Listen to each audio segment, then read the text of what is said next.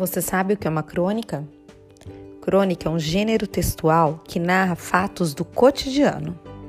Aqui é a professora Daniele, hoje é 15 de abril de 2021, quinta-feira, e nossa aula é de português. Na aula de hoje, nós vamos conhecer um gênero textual chamado crônica. A crônica é um texto narrativo, ou seja, aquela que é contada por alguém e geralmente estão presentes nos jornais, nos revi nas revistas, na internet e nos blogs. Porém, precisamos diferenciar as crônicas das notícias. Apesar de estarem presentes nos jornais, as crônicas elas não servem para noticiar acontecimentos. Elas são histórias narrativas que falam sobre fatos do cotidiano, porém são histórias.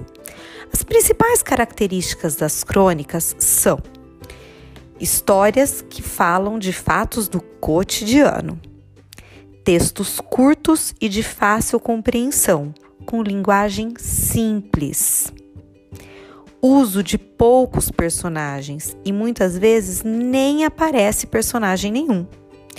E muitas crônicas também fazem uso do humor.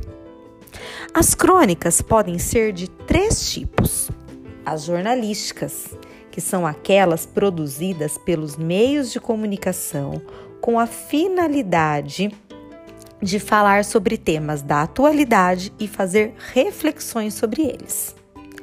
Elas também podem ser históricas, que são crônicas que narram fatos ou acontecimentos históricos com personagens, tempo e espaços bem definidos.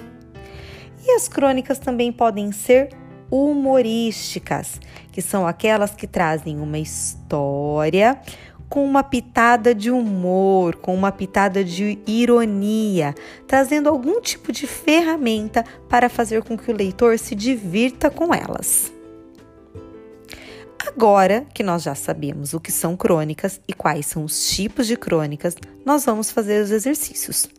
Vocês farão a leitura de uma crônica com o nome Famílias trocaram a cidade pelo campo para ter uma vida simples. Depois que vocês fizerem a leitura do texto, vocês vão para os exercícios. A questão número 1 um pergunta: o texto acima é do gênero você vai procurar nas alternativas e assinalar o gênero correto. 2. Identifique o assunto. Identifique o assunto significa o quê? Dizer sobre o que o texto está falando. 3. Assinale o motivo que não leva as pessoas a se mudarem para o campo. Então, por que, que as pessoas não se mudam para o campo? Você tem as alternativas, faça a leitura e assinale a correta. 4. O texto apresenta o objetivo das pessoas que deixam a cidade rumo ao campo. Identifique-o. Ou seja, encontre no texto por que essas pessoas estão deixando a cidade e migrando para o campo. E 5.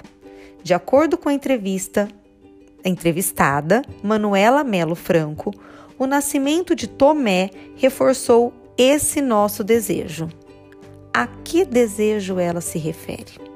Faça a leitura do texto e você vai encontrar qual é o desejo da Manuela e você vai responder com as suas palavras. Essa é a aula de hoje, essas são as atividades. Espero que todos vocês tenham compreendido. Se tiverem dúvidas, podem procurar a professora de vocês. Um beijo e fiquem com Deus.